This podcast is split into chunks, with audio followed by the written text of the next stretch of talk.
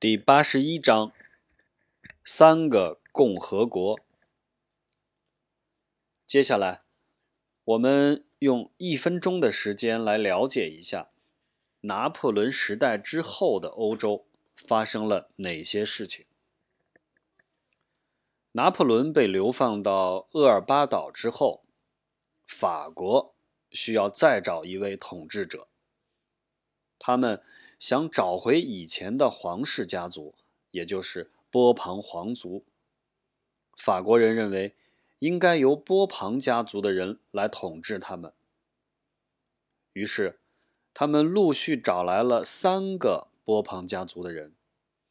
这三个人都是以前被他们砍掉脑袋的那个国王的亲戚。结果，这三个人。没一个是好人。法国人给了波旁家族的人太多机会，最后，他们终于不再坚持寻找国王了，而是建立起了一个新的共和国。共和国不再需要国王，但是需要一个总统，所以人们要选出一位总统来。你猜他们会选谁？对，他们选了拿破仑的侄子路易波拿巴。他为了当上法国国王，想尽了办法，最后均以失败告终。而现在，他竟当上了法国的总统。但路易拿破仑并不只想当个总统就算了。他的目标是成为跟叔叔一样伟大的人物，他希望成为欧洲的皇帝，统治整个欧洲。于是，他当上总统后不久，就登基当了皇帝，自封为拿破仑三世。法国的邻国普鲁士越来越强大，这让拿破仑三世非常嫉妒。当时的普鲁士拥有一个非常能干的国王，名叫威廉。他还有一个助手，或者说是首相，名叫俾斯麦。他更是一个能干之人。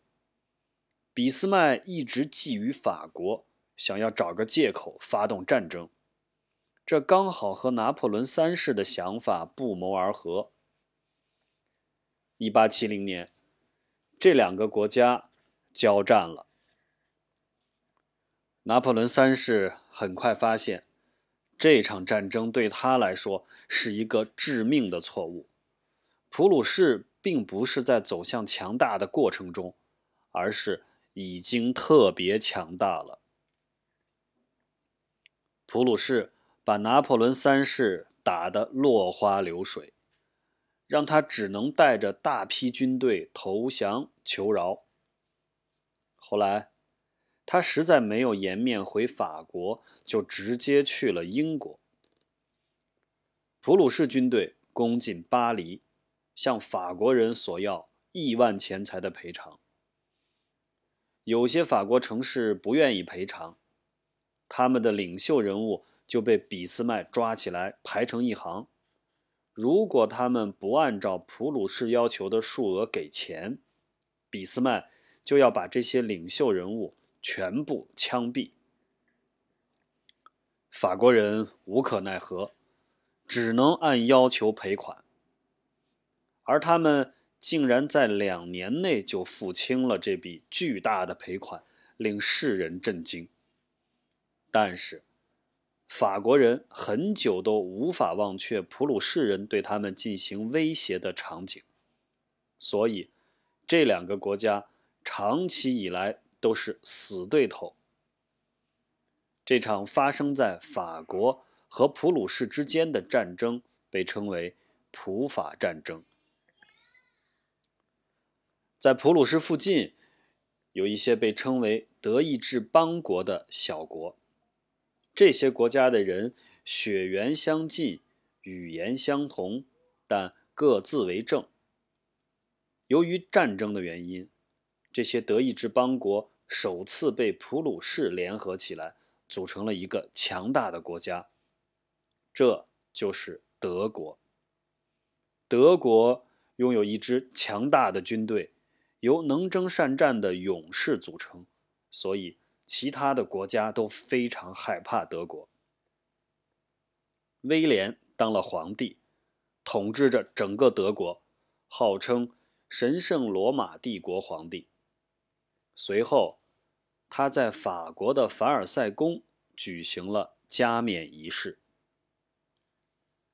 法国人分析了德国人赢得战争的原因，得出两点结论：其一，德国有很多公立学校，教给孩子们系统的知识；其二，他们训练战士有一套先进的方法。于是。法国开始在各地建立公立学校，并且用德国人的方式训练战士，为下一场战争做准备。从此，法国成为了一个真正的共和国，人民再也不想要皇帝了，他们推选总统和议会作为自己的管理者。那时的意大利并不像现在这样是个统一的国家，而是和当初的德国一样，有几个小邦国集合而成。其中有几个邦国是独立的，有几个邦国属于法国，有几个邦国属于奥地利。其中有一个邦国的国王名叫维克多·艾曼努尔，他希望。建立一个像德国那样的独立国家，将意大利的所有邦国统一起来。他有两个得力助手，一个是杰出的政治家首相加富尔，另一个是深受老百姓爱戴的草根英雄加里波第，人称红山大侠。加里波第。一直都很穷，但很仗义，不重视钱财。他曾经在纽约城里当过制蜡工人，有着极好的人缘，人们随时都会听从他的召唤。只要他一声令下，大家就会聚集到他身边，为心爱的意大利浴血奋战。最终，在这三个人。维克多·艾曼努尔、加富尔和加里波第的努力下，意大利真的实现了统一。意大利人为了纪念他们，为他们竖起了丰碑，并且用他们的名字给街道命名。